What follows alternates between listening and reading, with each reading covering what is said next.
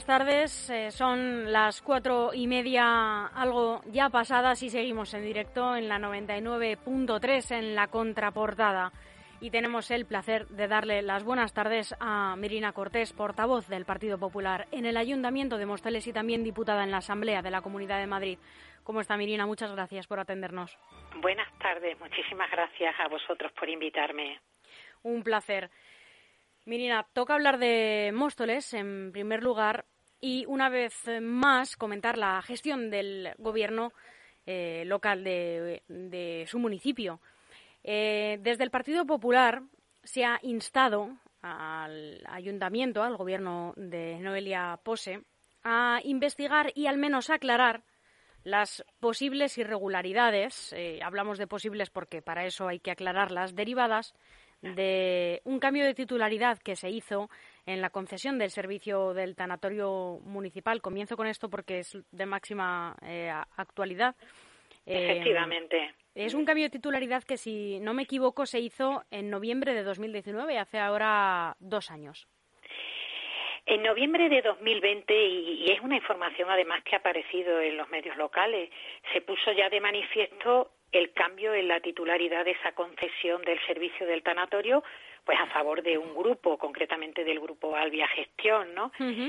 Y esto queda corroborado por, por una sanción, además, que eh, impuso la Comisión Nacional de los Mercados y de la Competencia al grupo Albia eh, por 300.000 euros, ¿no?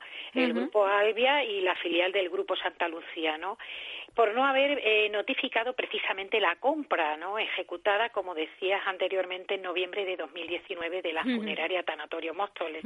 Entonces nosotros, el Partido Popular, que evidentemente dentro de nuestra labor de fiscalización del gobierno, pues hemos exigido eh, precisamente al gobierno socialista resolver y aclarar las posibles irregularidades y luego eh, y la apertura, además de un expediente para conocer los perjuicios ocasionados al ayuntamiento de haberlos, así como para determinar, lógicamente, el responsable de haber permitido un cambio de titularidad pues de una concesión administrativa sin la preceptiva autorización que corresponde al pleno. Eh, porque ¿cuál es la, la sospecha, Mirina? Eh, yo insisto, a mí no me gusta anticiparme y más cuando se, se tratan temas eh, no solo de irregularidad, sino de ilegalidad y entiendo que bueno que se va a abrir e-, ese expediente, se va a investigar y llegado el caso, pues si tuviera que ir a los tribunales, evidentemente eh, se haría. Pero en principio hemos dado un margen de dos meses, es la voluntad de todos el, el poder aclararlo y que se normalice esa situación de ser irregularidad, pero insisto que se van a depurar responsabilidades y, de ser necesario, si hay que eh, acudir a los tribunales, así se hará. Pero bueno, de alguna manera es como si se le estuviera dando el beneficio de la duda. Sin duda, eso siempre. También, eh, cambiando un poco de tercio, esta semana se ha publicado eh, el eh, informe sobre criminalidad eh, del Ministerio del Interior y en Móstoles los robos en domicilio siguen liderando este balance. Se han incrementado en un 68%. En general, los delitos se han incrementado de una manera pues lógica después del estricto confinamiento que se vivió en 2020. han pasado eh, si no me fallan los datos, de 3.601 en el primer semestre de 2020 a 3.989 en este 2021. Bueno, es un incremento eh, considerable, pero bueno, como decimos, teniendo en cuenta el confinamiento que se vivió eh, en ese primer semestre de 2020, podemos hablar de algo razonable. Pues la verdad es que los datos de, ese balance de criminalidad que ha publicado el Ministerio del Interior la verdad no son nada halagüeños. Es cierto que no debe cundir eh, la alarma, porque tampoco hay motivo para ello, pero debemos pisar la realidad precisamente para poner medios eh, con los recursos policiales necesarios y con las campañas permanentes de prevención, eh, entre otras de prevención de, agresiones sexuales, como dicen, que se han incrementado, incluso que se han duplicado prácticamente en los siete grandes municipios de la zona sur de Madrid, ¿no? En lo que va de año pues eh, desde Getafe o Parla en cabeza hasta afortunadamente Valdemoro, que no ha registrado ningún caso. No es para alarmarse, pero sí para tenerlo en cuenta. Dice el ministro Marlasca que esto obedece a las infradenuncias, que no se denuncian todos los casos que se producen. Eh, ojalá todo fuera eso, pero en cualquier caso hay que estar eh, en alerta porque en lo que va de año, eh, como comentabas, los robos con fuerza en domicilios han aumentado en Móstoles en un 68% y a estos robos se les han unido el incremento de robos en establecimientos, en todo tipo de instalaciones, eh, robos con violencia e intimidación hurtos que también eh, se han incrementado de forma notable y, como decíamos, eh, de una manera importante y muy preocupante, las infracciones contra la libertad y la indemnidad sexual que se han incrementado en casi un 15%. Y eso sí, también hay que decirlo en positivo, que lo que han descendido ha sido el robo de vehículos, eh, al menos en un 25%. Pero no es una situación de alarma, pero sí que hay que mm, basarse en la realidad para adoptar todo tipo de medidas y evitarlo. Desde luego, de cara al siguiente semestre, que es en el que nos encontramos, y de cara a 2022, por supuesto. Eso es, claro que sí. Hablamos también eh, de algo que, si nunca debió dejar de estar de actualidad, después de la pandemia, pues lo ha estado más, que son las residencias de mayores eh, y la, atención en general a, las personas mayores en Móstoles y en todas partes. La preocupación de la, en cuanto a la gestión de su gobierno local eh, con respecto a las residencias y al gasto en servicios de atención a los mayores es algo que también les preocupa a su grupo municipal. Al parecer, eh, según ustedes mismos apuntan, en plena pandemia el Partido Socialista y la alcaldesa recortaron un 33% del gasto en estos servicios y también un 65% en las plazas municipales en una de sus residencias. Pues lamentablemente es así y nos preocupa porque es impensable que el gobierno local haya recortado en un 65% las plazas ofertadas concretamente en la única residencia de titularidad municipal que hay, que es la residencia de mayores Juan 23.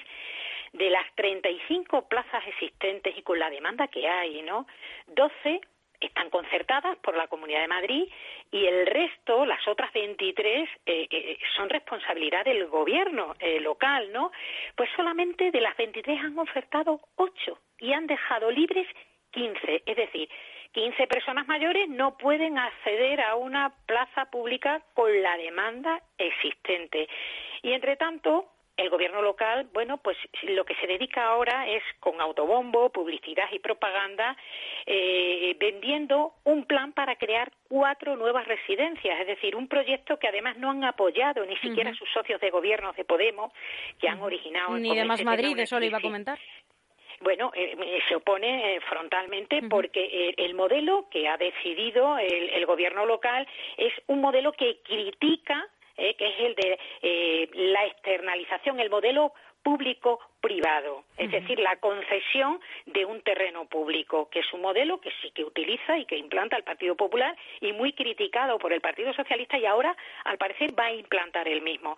Entonces, nosotros lo que le hemos pedido a la alcaldesa Noelia Pose es que oferte de manera urgente las 15 plazas disponibles en la residencia Juan 23 y primero gestione esas plazas de las que dispone en lugar de vender humo con eh, nuevos e irrealizables proyectos de residencias. Y otra cosa que no entendemos es que incluso en los momentos más complicados de la pandemia eh, se disminuyera el presupuesto destinado a los servicios de atención a los mayores, como has comentado, en un 33%, que ha supuesto eh, recortar pues unos 500.000 euros eh, destinados, insisto, a mejorar la calidad de vida y la asistencia a nuestros mayores. ¿Qué servicios, eh, en concreto, se han visto mermados por, por este recorte? Pues el recorte más importante que se ha efectuado es el de dejar de ofertar 15 plazas que están siendo muy demandadas, un servicio integral. Luego sabemos eh, a lo largo de estos meses que ha habido deficiencias, por ejemplo, en los servicios de comedores, que las propias familias y los propios residentes han tenido que eh, acudir incluso a los medios de comunicación hasta que se ha recuperado la normalidad en algo tan básico y más para personas vulnerables como son los mayores y que es la alimentación. Bueno, y en definitiva, si estamos hablando de un recorte de unos 500.000 euros. Eh, son muchas eh, las prestaciones que han dejado de dirigirse a este sector de población. Es decir, hablamos de 15 mayores que no pueden acceder a un centro. Sin lugar a dudas. Y es lo que reclamamos además eh, con toda urgencia, porque nos consta, como en tantos otros municipios, con una población envejecida, que hay mucha demanda de esta oferta de plazas como de los centros de día. Sin embargo, la Comunidad de Madrid sí ha logrado aumentar algunas plazas, al menos en centros de día. Así es. Este tipo eh, de actuaciones vienen de alguna manera a compensar esa deficitaria política de mayores del gobierno eh, municipal en Móstoles y concretamente la Comunidad de Madrid, pues eh, a través de su Consejería de Políticas Sociales ha ampliado en 39 las plazas en los centros de día de la localidad de Móstoles, lo que se traduce en un incremento de un 200% con respecto a las que había.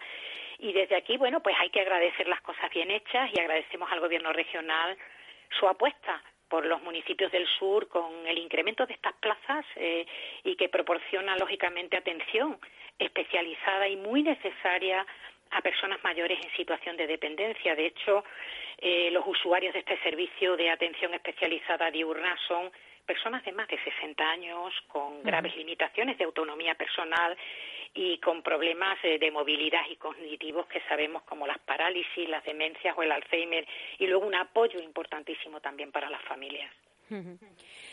También nos gustaría eh, conocer, Mirina, la semana pasada eh, se reunió con el consejero de. La semana pasada no, disculpe.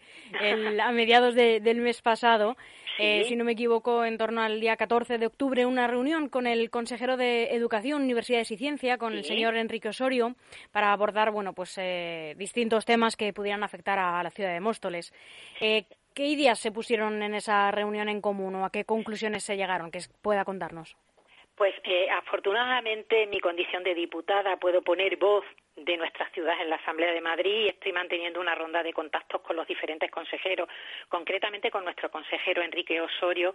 Dimos un repaso a todo el tema educativo eh, que afecta a nuestra ciudad. Estuvimos hablando, por ejemplo, del Colegio Maruja Mayo, que como se está edificando en fases, pues siempre genera cierta incertidumbre en las familias de que empiece el curso siguiente y no están habilitadas las unidades necesarias para la escolarización de sus hijos.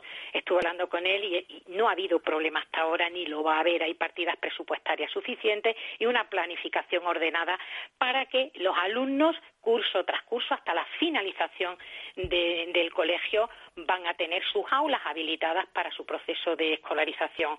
Hablamos también del conservatorio, siempre intentando que la financiación de la Comunidad de Madrid se incremente curso tras curso. Entonces, bueno, pues estuve poniendo encima de la mesa la realidad y siempre pidiendo eh, que la financiación se incrementara. Y luego de lo que estuvimos hablando con eh, mucha preocupación, porque he de decir, eh, para aquellas familias de Móstoles que me estén escuchando, que los niños y los jóvenes de Móstoles tienen garantizada la escolarización pues con una amplia oferta de servicios educativos de calidad y desde luego mm, una variada oferta de centros, de modelos, de especialidades en un amplio abanico, ¿no? Pero nos preocupaba especialmente el tema de la implantación de la ley CELAC que muchas familias saben que lo que hace es recuperar la esencia de las leyes socialistas que provocaron que un uno de cada cuatro alumnos fuera expulsado del sistema educativo sin ningún tipo de titulación, eh, que otorga a la Administración la capacidad de escolarizar a los alumnos en lugar de ser sus padres, o que relega a los centros de educación especial o permite titular bachillerato con materia suspensa. Y hablamos también de la ley maestra que estamos tramitando precisamente en la Asamblea y que es una ley eh, que mm, está desarrollando la, Comunidad de Madrid, en la Consejería de Educación, para, que sirva de muro de contención de la ley CELA, defendiendo la libertad de los padres para elegir la educación que quieran para sus hijos o que se fortalezcan las enseñanzas comunes, la defensa y la garantía de la educación especial o el propio castellano que tenga la presencia en el sistema educativo que le corresponde y siempre, siempre potenciando la cultura del esfuerzo. Nosotros ya no estamos tanto en buscar una igualdad de resultados, sino en una igualdad de oportunidades. Y hablando también de, igualdad y de tener oportunidad, oportunidad de participar, podrían tener también muchos eh, vecinos y vecinas de Móstoles si pudieran participar de los eh, presupuestos. No sé qué hay de ese tema en el municipio. Pues es muy lamentable eh, la democracia participativa de la que tanto presume la izquierda a la hora de llevarla a cabo deja mucho que desear. Nosotros hemos, hemos solicitado recientemente en los consejos de distrito que en Móstoles se recuperen los presupuestos participativos para el ejercicio 2022. El Partido Socialista los eliminó el año pasado, anulando mm, la posibilidad de que los vecinos puedan participar proponiendo inversiones y obras en sus barrios, ¿no? Y la incorporación de los presupuestos participativos no supone además un incremento de gasto alguno, solo se trata de destinar una partida económica de la total prevista para inversiones y servicios y que sean los vecinos los que decidan, como hasta ahora, sobre las obras y las inversiones que más se ajustan a las necesidades de sus barrios. Eh, yo quiero recordar que en los años del gobierno del Partido Popular los pusimos en marcha y que son una extraordinaria herramienta de participación que ha dejado la huella y la evidencia del trabajo de todo el movimiento vecinal en la mejora estética de los barrios, en las plazas y en los parques, en las infraestructuras, y que con la llegada del Partido Socialista lamentablemente se han arrinconado todas y cada una de las herramientas de participación ciudadana. Se han eliminado estos presupuestos, pero se han suspendido la celebración de los plenos e incluso los consejos en los distritos sin motivación alguna. Y hablando también de presupuestos, no sé qué opinión le merece la decisión del Gobierno central de rebajar en casi un 8,4% eh, el gasto destinado para Madrid en, en los presupuestos generales del Estado. Pues eh, precisamente eso nos ha llevado al Partido Popular de Móstoles a presentar en el último pleno una moción para pedir a Pedro Sánchez que deje de castigar a Madrid con el objetivo de que el gobierno socialista de, Noelia Pose, de nuestra alcaldesa, anteponga los intereses de Móstoles a los del Partido Socialista. Y efectivamente las cifras que reflejan estos presupuestos generales del Estado para 2022 son, además de preocupantes, un ataque directo a todos los madrileños. En los presupuestos Madrid sale claramente perjudicada, siendo la cuarta región con menor inversión por habitante, ¿no? Y esta es la manera en la que Sánchez entiende la igualdad y la justicia eh, social, la de favorecer a los suyos. Y esto, bueno, pues se resume en que cada mostoleño, como poco, va a recibir 20 euros menos en inversiones del Estado. Como decía, está la justicia social de Sánchez y de la izquierda para los mostoleños que cuentan con una de las rentas más bajas, recibirán menos, pagarán más impuestos, más por la luz, por el gas, por la gasolina, por la cesta de la compra y esta es la realidad del escudo social de Sánchez y de la izquierda. Bueno, podemos hablarles a los vecinos de Móstoles eh, de al menos una buena noticia y es que van a tener un nuevo acceso a la ciudad, eso sí, por medio de la Radial 5 bueno, esta es una eh, noticia extraordinaria y una demanda histórica muy esperada y muy deseada, sobre todo por los vecinos de eh, Móstoles Sur, del barrio Móstoles Sur. Se trata de un proyecto que pusimos en marcha ya el Partido Popular y que ahora hemos apoyado con nuestro voto a favor y es la licitación del proyecto del nuevo acceso del barrio Móstoles Sur a la Radial 5. Eh, permitirá, lógicamente, reducir de manera significativa todos los problemas de tráfico actuales de conexión con la M506 y con la M50, pero además eh, unos estudios que se han hecho dicen que también va a reducir notablemente el tráfico en hora punta, eh, llegando a su impacto incluso en las conexiones del norte del municipio con la A5 y con la Avenida de Portugal. Luego, una extraordinaria noticia para los mostoleños y, como decía, especialmente para los vecinos del barrio Móstoles Sur, que lo demandaban y que iban a ver mejorada sustancialmente su movilidad, así como el resto de vecinos usuarios de esa conexión con la 506 y la M50. Mirina, tengo que, preguntarle por eh, su partido, el Partido Popular, que está acaparando eh, las últimas semanas las portadas de los medios, eh, lo quieran o no por la disputa, de alguna manera, eh, por la presidencia del Partido Popular en la Comunidad de Madrid. ¿No cree, igual que el presidente de la Junta de Andalucía, Juanma Moreno, así como eh, el resto de, varones populares, Alberto Núñez Feijóo, Mañueco o Fernández Miras, que esto les puede perjudicar y mucho electoralmente?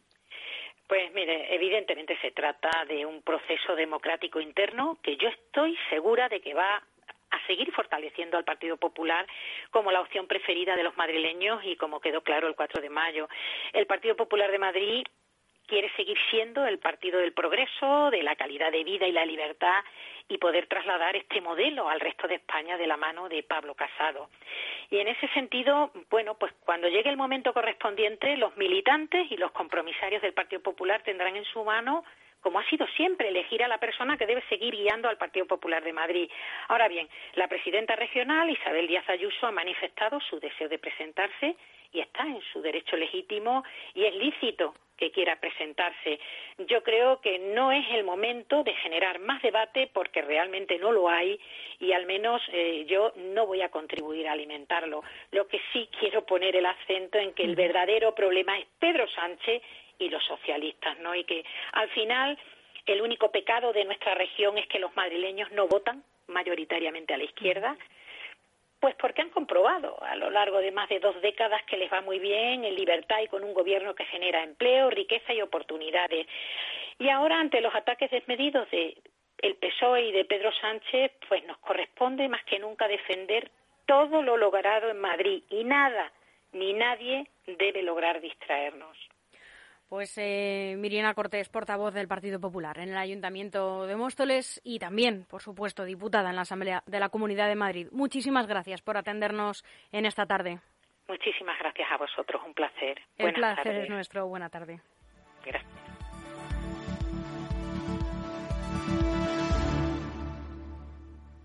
Promoción